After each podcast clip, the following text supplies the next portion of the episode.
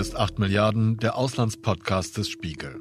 Es ist Montag, der 14. März 2022, der 19. Tag in Putins Krieg. Ich bin Olaf Häuser und auch in der dritten Kriegswoche gibt es keine gesicherten Erkenntnisse darüber, was Wladimir Putin mit der Invasion der Ukraine letztlich bezweckt. Will er das gesamte Land kontrollieren, so wie es nach den Raketenangriffen auf die Westukraine derzeit aussieht? Oder reicht es ihm, einen Teil der Ukraine unter russische Kontrolle zu bringen? Den Donbass im Osten des Landes zum Beispiel, zusätzlich zu einem Korridor, der die annektierte Halbinsel Krim versorgen kann. Klar, dass Putin irgendeine Form der Kontrolle über das überfallene Nachbarland ausüben möchte. Aber wie diese genau aussehen könnte, wird durch die momentane Situation der russischen Armee beeinflusst, die offensichtlich viel langsamer und schlechter vorankommt, als zuvor zumindest von westlichen Analysten angenommen. Und so stellt sich die spannende Frage, welche Möglichkeiten Wladimir Putin in diesem Krieg hat, um seinen furchtbaren Feldzug in Moskau und Russland als Erfolg zu verkaufen. Und darüber habe ich an diesem Montagmittag mit meinem Kollegen Maximilian Popp gesprochen. Fangen wir mal so an. Welche Möglichkeiten siehst du, Max, für Putin momentan den Krieg weiterzuführen? Das ist die schwierigste und gleichzeitig natürlich relevanteste Frage, die sich im Moment sehr, sehr viele Menschen stellen. Bevor ich sie beantworte, äh, vielleicht ziehen wir an der Stelle einmal kurz Bilanz und sagen, wo wir eigentlich stehen in diesem Krieg. Also ich glaube, was man mit Gewissheit sagen kann, ist, dass der Krieg bislang anders gelaufen ist, als sich Putin vorgestellt hat. Also ich glaube, Putin dachte, er marschiert da ein, es dauert ein paar Tage, die Ukrainer legen die Waffen nieder, jubeln ihm zu. Und in einer Woche ist die ganze Sache vorbei. Und er hat Kiew besetzt und die Zelensky-Regierung äh, ausgetauscht. Ganz offensichtlich ist es so nicht gekommen.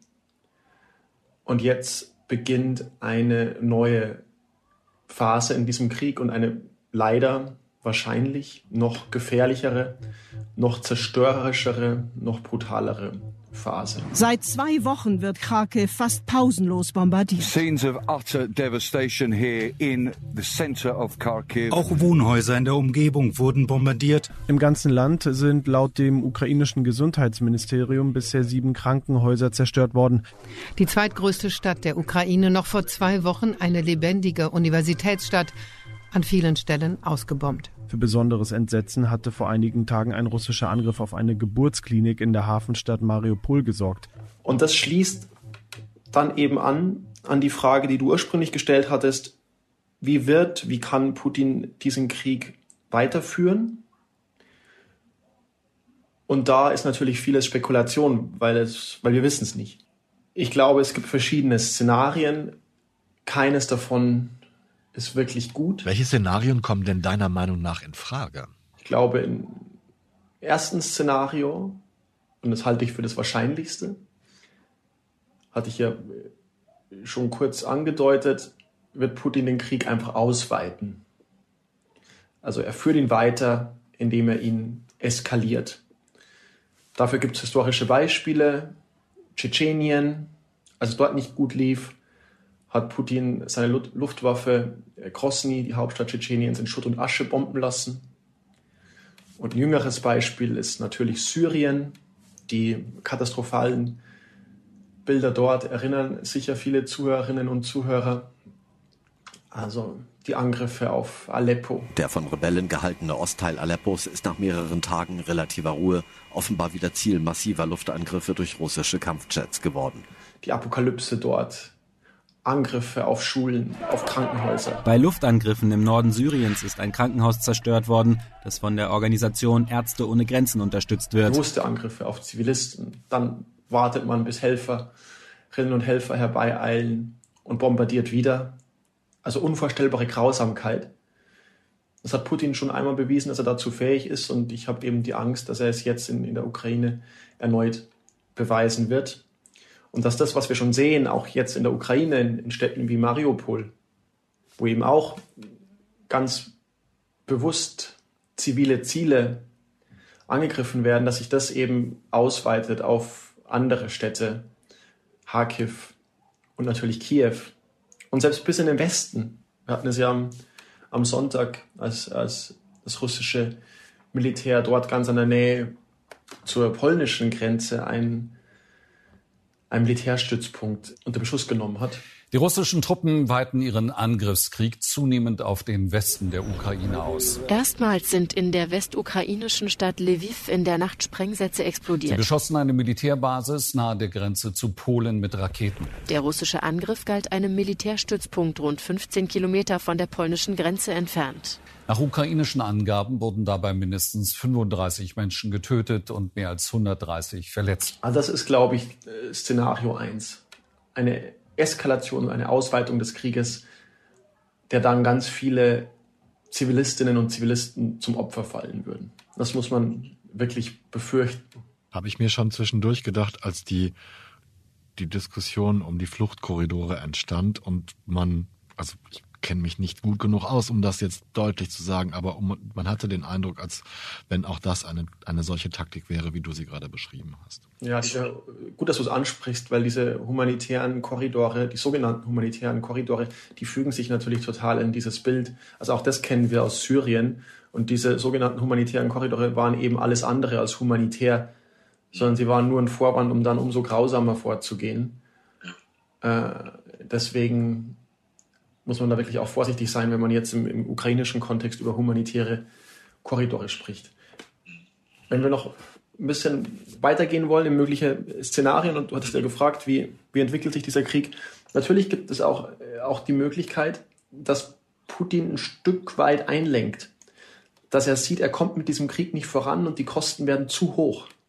Es sterben zu viele russische Soldaten, die Verluste sind zu groß, die Sanktionen beginnen zu wirken, es tut sich ein Stück weit Unmut auf in der russischen Gesellschaft, gerade auch unter russischen Eliten, die ihren Lebensstil nicht mehr so fortsetzen können, wie sie es gewohnt waren. Und dass man dann doch drüber nachdenkt, in Verhandlungen einzusteigen. Da gab es ja vorsichtige ähm, Andeutungen in den letzten Stunden von ukrainischer und von russischer Seite, dass da ein bisschen äh, Bewegung passiert. Ich bin da nach wie vor sehr skeptisch. Ich weiß nicht, ob Putin zum jetzigen Zeitpunkt bereit ist, wirklich Abstriche zu machen, denn es müsste er. Bislang hatte Russland ja immer die, die Maximalposition vertreten, die da hieß, die Ukraine muss bedingungslos kapitulieren und hört eigentlich auf zu existieren. Das war ja so die, das äh, gewünschte Verhandlungsergebnis von Seiten Russlands gewesen. Und das ist natürlich kein Kompromiss. Äh, wenn es jetzt Richtung Kompromiss geht, da ist vieles, vieles denkbar. Also natürlich, dann müsste sich Russland zurückziehen und würde im Gegenzug möglicherweise einzelne Gebiete bekommen im Osten, also im Donbass beispielsweise, oder auch, dass die Krim formal anerkannt wird und möglicherweise auch noch ein Neutralitätsversprechen der Ukraine zu sagen, äh, NATO-Mitgliedschaft ist erstmal kein Thema. Das stand ja alles zur Diskussion, bevor es zu dieser Invasion kam. Die Frage, die sich stellt, ist, reicht das Putin? Reicht es ihm auch innenpolitisch? Weil all das, was ich gerade gesagt habe, das hätte er natürlich auch ohne diesen Krieg haben können. Die sogenannten Volksrepubliken Donetsk und Luhansk wurden im Frühjahr 2014 von pro-russischen Separatisten ausgerufen. Als Reaktion auf pro-westliche oppositionelle Proteste und den Regierungswechsel in Kiew nach den Ereignissen auf dem Maidan. Beide Gebiete sind stark durch Kohle- und Stahlindustrie geprägt, ähnlich wie das Ruhrgebiet früher. Seit 1987 ist Donetsk Partnerstadt von Bochum, der Stadt, in der ich erwachsen geworden bin. Vor dem Krieg gab es einen überaus regen Austausch auf verschiedenen geschäftlichen und kulturellen Ebenen.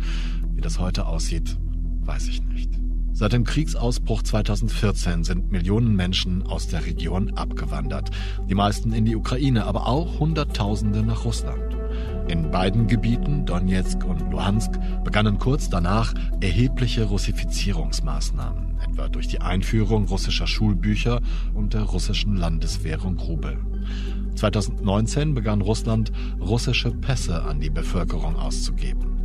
Inzwischen sollen etwa 800.000 Menschen in der Ostukraine die russische Staatsbürgerschaft besitzen. Der Schutz dieser Menschen, die von Moskau natürlich als Russen bezeichnet werden, diente als Hauptgrund für die offizielle Anerkennung der Separatistengebiete im Vorfeld des Kriegsausbruchs. Völkerrechtlich sind beide Gebiete, Donetsk und Luhansk, Teil der Ukraine. Ich hake da mal ein, Max, denn das ist wirklich, finde ich, eine Kernfrage in unserem Gespräch. Denn so wie ich das sehe, und ich glaube, das sagte auch der Titel unseres Kollegen Christian Neff aus, Putin muss vor allen Dingen zu Hause seinen Feldzug, ich finde das Wort fast zu weich dafür, als Erfolg verkaufen, oder? Ganz genau. Also ich glaube, auch da muss man einmal äh, vorweg schicken, in Russland ist vielen Menschen das Ausmaß dieses Krieges bis heute ja gar nicht klar. Durch die massive staatliche Propaganda, die ja auch nicht von Krieg spricht, sondern immer von einer ähm, Spezialoperation des Militärs, denken viele, es wäre ein sehr begrenzter Angriff. Ist es ja nicht. Ähm, es ist ja natürlich ein, ein, ein, ein totaler Angriffskrieg. Das ist aber vielen Menschen in Russland gar nicht bewusst. Und trotzdem, es häufen sich ja die Meldungen und die kann man dann auch nur noch schwer unterdrücken von gefallenen russischen äh, Soldaten. Insofern da entsteht schon äh, ein gewisser Druck für Putin und auch ein Rechtfertigungsdruck. Und deswegen, was du meintest, als Erfolg verkaufen, er muss genau, er muss irgendetwas vorweisen. Und wenn die, die Forderung immer war oder das Versprechen, die Ukraine unter die komplett unter Kontrolle zu bringen und Kiew einzunehmen und die Regierung auszutauschen. Das ist natürlich schwierig, wenn man davon äh, weit entfernt ist. Wenn also es ein Verhandlungsergebnis geben sollte, das da lautet, ja, es gibt jetzt hier einzelne Territorien werden Russland zugeschlagen. Das wird nicht einfach für Putin, das dann wirklich und für seine, für seine Propaganda das dann wirklich als, ähm, als Erfolg zu präsentieren. Andererseits, das hatte ich ja gesagt, ist es eben, gibt es dort überhaupt keine Medien- oder Meinungsfreiheit. Insofern würde das ja von, von, einem, von einem massiven ähm, Propagandafeldzug begleitet, weshalb man dann schon also annehmen kann, dass es leichter ist, als es in anderen demokratischen Staaten wäre, so es auch entsprechend zu framen. Und trotzdem ist es nicht ganz einfach. Und die, die zweite Frage ist, also ganz unabhängig davon, wie es die Menschen in Russland wahrnehmen, ist auch, ob Wladimir Putin damit zufrieden ist. Weil der sieht sich ja wirklich in dieser historischen Mission, also so, so hört man zumindest, so sagen viele, dieser historischen Mission, dieses großrussische Reich wiederherzustellen und diese imperialen Träume, die er hegt. Da glaubt er ja wirklich dran. Und das ist, das ist sozusagen seine, seine tödliche Vision. Und die wäre natürlich auch nicht erfüllt, wenn er jetzt den Donbass bekäme. Deswegen, mal ganz abgesehen davon, wie du es äh, PR-mäßig verkaufst, stellt sich die Frage, ob es Putin reichen würde. Auch da hätte ich, hätte ich äh, große Zweifel. Bin ich ganz bei dir, Max. Ich, ich weiß nicht, wie es dir geht. Ich muss an dieser Stelle immer an das Interview denken, was, was du mit, ähm, mit Mathieu und mit Christoph, mit mit den drei klugen Menschen, die sich mit Putin auskennen, geführt hat. Und ich weiß nicht mehr, welche, welche Dame es war, ähm, die gesagt hat, Putin will vor allen Dingen als großer Landvermehrer in die Geschichte ein. Mascha Gesen, die große russische intellektuelle Autorin, die inzwischen in New York lebt. Ja, da musste ich auch oft dran denken. Ich meine, wir hatten dieses Interview Anfang Januar geführt. Also noch lange vor dem Einmarsch und sie hat schon sehr hellsichtig prophezeit, in, in welche Richtung es, es gehen würde und, und darauf hingewiesen, und ich glaube ihm einfach auch zu Recht darauf hingewiesen, dass Putin jetzt auch an, an, an, an seinen Eintrag in die Geschichte denkt. Putin ist auch nicht mehr der Jüngste und er, er fragt sich, was kann, er, was kann er hinterlassen? Und er sieht sich einfach auch in einer Reihe mit, mit großen ähm, historischen Figuren. Und da eben denkt er wohl, so sein Beitrag ist die Wiedereingliederung der Ukraine in das, in das russische Reich. Ich komme mal zurück darauf, was du gerade gesagt hast. Vorher möchte ich allerdings was ausschließen, was, glaube ich, total offensichtlich ist. Es kommt nicht in Frage, dass er sich einfach zurückzieht, glaube ich. Oder siehst du da Möglichkeiten, auch das, ich sag mal, PR-mäßig zu verargumentieren in seinem geschlossenen Medienkosmos? Also ein Rückzug ganz ohne Zugeständnisse der ukrainischen Seite und ganz ohne Zugewinne für sein Regime würde ich ausschließen.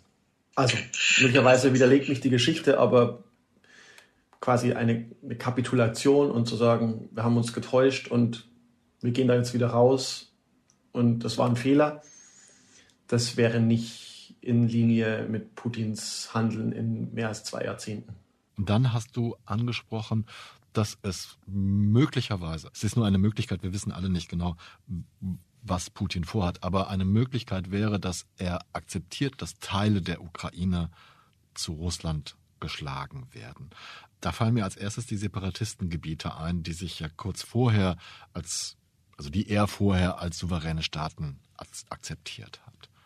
Klar, das, das meinte ich ja. Also wenn, wenn es darum geht, welche, welche Teile der Ukraine werden Russland zugeschlagen, dann wär, wär, wären die Separatistengebiete äh, Donetsk und Luhansk die ersten, an die man denkt. Es wäre auch die Krim, die ja nach wie vor die de facto unter russischer Besatzung steht, aber formal nicht anerkannt wird als Teil Russlands.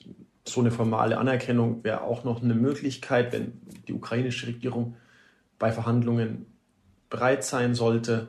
Das wären eben, das wären so Territorien, die man, die man theoretisch preisgeben könnte, wenn es, wenn es die Ukraine will. Ich kann es denen nicht genau sagen. Ich könnte mir vorstellen, dass Zelensky an einem, an einem, an einem Punkt gerät, wo er, wo er solche Zugeständnisse machen würde, einfach um den Krieg zu beenden. Wie gesagt, das Problem ist dann eher russischerseits äh, die Frage, ob sowas reicht. Und da würde ich zum jetzigen äh, Zeitpunkt sagen, nein, das sehe ich, das sehe ich als extrem unwahrscheinlich an. Ich hoffe, ich hoffe, ich täusche mich da. Also wir wollen ja alle, dass dieser Krieg irgendwie endet. Und ja. natürlich wäre es das Beste, man würde irgendeine eine, eine Verhandlungslösung und irgendeinen Kompromiss finden, so bitter das ist. Aber einfach das Sterben zu beenden und dieses unfassbare Leid der Zivilistinnen und Zivilisten und diesen, diesen Horror, den dieser Krieg vor allem über die Menschen in der Ukraine jetzt schon gebracht hat. Man muss stoppen. Man muss alles tun, natürlich. Ich gehe jetzt mal davon aus, dass das Gleiche gilt für eine mögliche Lösung, habe ich jetzt, glaube ich, auch bei Christian Neff gelesen, einer Teilung der Ukraine bis östlich des Dnieper oder bis Kiew oder ähnliches. Das ist, glaube ich, der gleiche Fall, oder? Ja, das wäre natürlich ein, ein, ein, deutlich äh, schmerzhafterer Verlust dann für die Ukraine. Also, aber auch ein Szenario, du weißt zu Recht darauf hin, dass diskutiert wird. Also, dass Russland dann doch große Teile der Ukraine einnimmt nach einem langen Krieg und vor allem eben Kiew besetzt hält und sich die Ukraine teilt, also eine Art koreanisches Szenario und äh, im Westen beispielsweise mit Lviv als Hauptstadt dort dann eine, eine quasi ein neuer ukrainischer Staat entsteht unter einer Führung von Zelensky oder wem dann auch immer und eben der Rest des Landes Russland zugeschlagen wird, ähm, halte ich auch für äh, schwer vorstellbar. Ich glaube nämlich nicht, dass die Menschen in, in, in, in weiten Teilen der Ukraine damit einverstanden wären. Ich glaube nicht, dass die Menschen in Kiew unter russischer Besatzung leben wollen. Das heißt, was durchaus droht, ist, selbst wenn der Krieg enden sollte, irgendeine äh, Form von Teilkompromiss, und wenn er in die Richtung geht, die wir jetzt eben skizziert haben, dass dann eben zu massiven Aufständen kommt und mit einem Guerillakrieg gegen die russischen Besatzer. Man erlebt es ja jetzt schon, wenn man äh, in Städte wie äh, Kherson beispielsweise guckt. Diese Einwohner der Kleinstadt Cherson im Süden der Ukraine wollten sich gegen die Besatzung durch russische Truppen mit Demonstrationen wehren. Sie skandierten Geht nach Hause und stellten sich mit ihrer Landesflagge einem russischen Militärkonvoi entgegen. In einem der Nachrichtenagentur Reuters zur Verfügung gestellten Video ist zu sehen, dass die Demonstration stattfand, während in unmittelbarer Nähe Schüsse abgefeuert wurden. Die Stadt wurde bereits am 24. Februar, direkt nach dem Beginn der russischen Invasion in der Ukraine, eingenommen.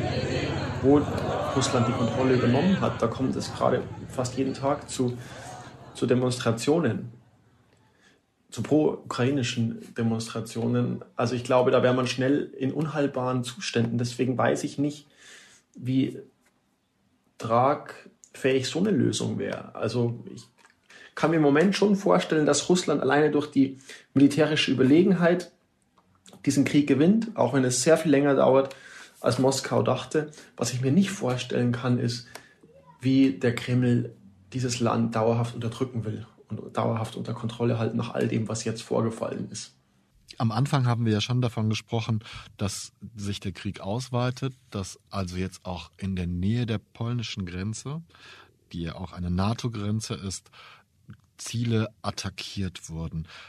Ich muss leider auch fragen, dass es noch schlimmer werden könnte, denn diese Möglichkeiten sehe ich auch. Siehst du Anzeichen oder sehen die Gesprächspartner, die du hast, Anzeichen dafür, dass Putin eventuell seinen Krieg auf weitere ehemalige Sowjetrepubliken ausweiten können wollte, wie zum Beispiel Moldau? Ich glaube nicht, dass es jetzt schon konkrete Anzeichen dafür gibt. Aber die Gefahr besteht. Und man muss sie ernst nehmen, weil man eben Putin ernst nehmen muss und Putin in seinem imperialistischen Wahn ernst nehmen. Die dänische Armee hat rund 150 Soldaten, Ausrüstung und Fahrzeuge auf den NATO-Militärstützpunkt Tapa in Estland verlegt. Litauens Hauptstadt Vilnius. Seit Tagen gehen die Menschen auch hier auf die Straßen, um gegen den russischen Einmarsch in die Ukraine zu protestieren. And a big part of the reason why people here in Latvia feel so strongly about what's going on is because there is a shared historical struggle involving Russian influence, occupation and aggression. It was only 30 years ago when Latvia restored its independence from the then Soviet Union. Es gibt keine Garantie dafür, dass es mit der Ukraine endet. Es ist durchaus denkbar, dass er diese Kampagne fortführt über die Ukraine hinaus und Staaten wie Moldau, Georgien, die nicht NATO-Mitglied sind, sind akut gefährdet. Und selbst im Baltikum sind die Sorgen groß. Darauf wollte ich natürlich gerade hin. Ne? Mit jetzt am Wochenende, glaube ich, erfolgte eine russische Forderung nach der Neutralität Lettlands, wenn ich das richtig gelesen habe. Ja, also es gibt immer wieder so, so Signale. Ich glaube, das ist in Teilen auch äh, taktisch motiviert im Moment. Und trotzdem kann es äh, sehr schnell eskalieren. Und das ist natürlich eine Gefahr, die hier in diesem Konflikt dauerhaft mitschwingt. Im Moment ist der Krieg auf die Ukraine begrenzt, aber wir wissen nicht, ob es so bleibt. Und auch eine grundsätzliche Konfrontation zwischen Russland und der NATO, und das wäre ja dann ein dritter Weltkrieg, ist nicht mehr komplett ausgeschlossen. Deswegen ist es aber ja gleichzeitig wichtig, dass man hier wirklich auch von, von westlicher Seite mit Augenmaß vorgeht. Und es gibt ja diese Debatten, sollte die NATO eine Flugverbotszone beispielsweise über der Ukraine einrichten, was natürlich erstmal Zivilistinnen und Zivilisten schützen würde und, und, und deshalb naheliegend ist. Aber die Gefahr, dass es dann zu direkten Kriegshandlungen zwischen der NATO und Russland äh, käme, ist einfach zu groß. Wir müssen alles tun, wir müssen wirklich alles versuchen, was in unserer Macht steht, diesen Krieg in der Ukraine zu beenden und das, das Leid der Menschen zu lindern. Wir müssen aber auch alles tun, dafür zu sorgen, dass dieser Krieg sich nicht noch ausweitet und dass wir sich nicht zu einem, zu einem dritten Weltkrieg kommen, weil es wäre absolut zerstörerisch. Äh, Russland ist die zweitgrößte Atommacht der Welt. Also man will sich das alles gar nicht vorstellen. Deswegen, deswegen ist es aber ja auch so schwierig. Deswegen sind ja alle Entscheidungen, die man trifft, so sensibel. Auch wenn es um Waffenlieferungen geht. Also ich finde es nach wie vor richtig, ich habe es immer für richtig gehalten, die Ukraine zu bewaffnen, damit sie sich verteidigen kann gegen den russischen Aggressor. Und trotzdem will man nicht, dass die NATO direkt Kriegspartei wird. Weil dann eben ein Szenario entsteht, das sehr schnell komplett außer Kontrolle geraten könnte. Das Eskalationsrisiko ist einfach zu hoch. Da hast du recht. Dazu gehört dann aber auch, dass der Westen, die NATO, alle, die sich jetzt um das Ende dieses Krieges bemühen, Putin eine Möglichkeit geben müssen, sein Gesicht zu wahren, wie wir das vorher vielleicht auch nur in Propagandasprech für sein eigenes Reich äh, entworfen haben, oder? Ja, ich, ich störe mich so ein bisschen an, an dem Begriff Gesicht wahren. Geht mir genauso.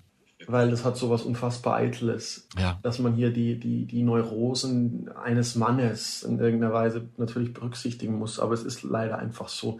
Es ist ja auch, muss ja schon mal eine Sekunde vielleicht innehalten und einfach mal feststellen, dass es komplett wahnsinnig ist, dass es überhaupt möglich ist, dass man, dass ein Mann so viel Macht auf sich konzentriert, im Moment die ganze Welt quasi in Geiselhaft nehmen zu können.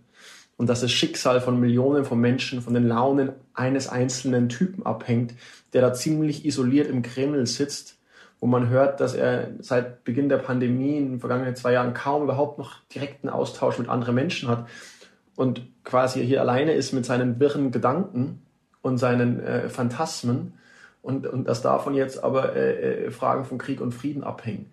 Das ist schon wirklich verrückt, aber es ist leider so.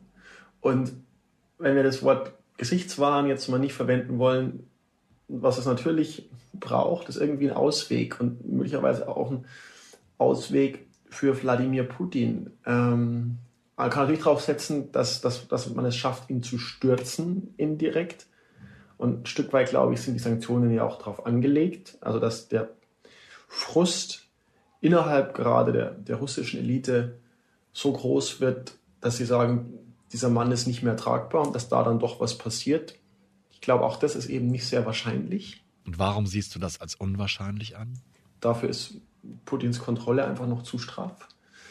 Äh, und wenn es nicht zu einer Palastrevolte kommt und es nicht zu einem Sturz kommt, dann muss man ja irgendwie mit diesem, mit diesem Mann, mit Putin, eine, eine Lösung finden und irgendwie nach einem, nach einem Ausweg suchen. Und da hatten wir zu Beginn der Sendung kurz drüber gesprochen, wie so, wie so Kompromisslinien verlaufen könnten.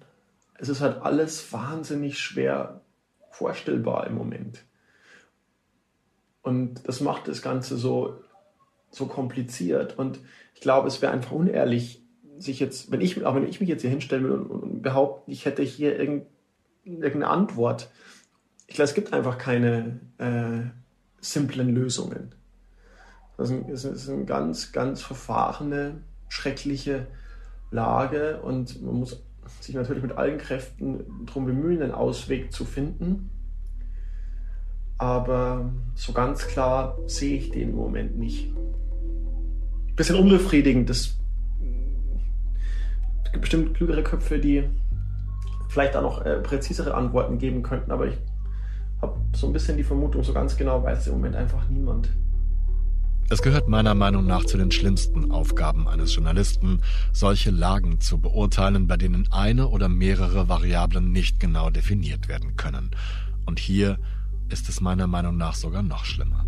Niemand kann in Putins Kopf sehen, ist ein momentan häufig gehörter Satz, der aber eigentlich bedeutet, niemand kann erahnen, was Putin vorhat. Und obendrein hat Putin die ganze Welt getäuscht, sie auf eine diplomatische Lösung der Krise hoffen lassen, deren Voraussetzungen er selbst über Jahrzehnte vorbereitet hat. Wie genau das vonstatten ging, das kann man hervorragend im aktuellen Titelstück des Spiegel von meinem Kollegen Christian Neef nachlesen. Den Link finden Sie natürlich in den Show Notes. Insofern müsste man also bei Putin nicht nur einfach, sondern doppelt spekulieren. Was könnte er bezwecken und wie glaubhaft ist das überhaupt bei ihm? Und so bleibt uns Journalisten und der ganzen Welt nur eine andere Alternative, die noch schlimmer erscheint. Weiter zu beobachten, was Putin tut. Das war 8 Milliarden über Putins Krieg am 14. März 2022. Ich bedanke mich bei Maximilian Popp für das gewohnt interessante Gespräch, bei meinem Kollegen Imre Balzer für die großartige Unterstützung und bei Luca Ziemek für den Klang dieser Folge. Bei Ihnen, verehrte Zuhörerinnen und Zuhörer, bedanke ich mich für Ihr anhaltendes Interesse und jede Zuschrift, egal ob es Kritik, Lob, Themenvorschläge oder Anregungen sind. Natürlich können Sie uns auch weiterhin schreiben. Die Adresse ist 8.milliarden.spiegel.de. Bleiben Sie tapfer und gesund. Wir hören uns bereits übermorgen am Mittwoch wieder. Und ich verbleibe bis dahin Ihr Olaf Häuser.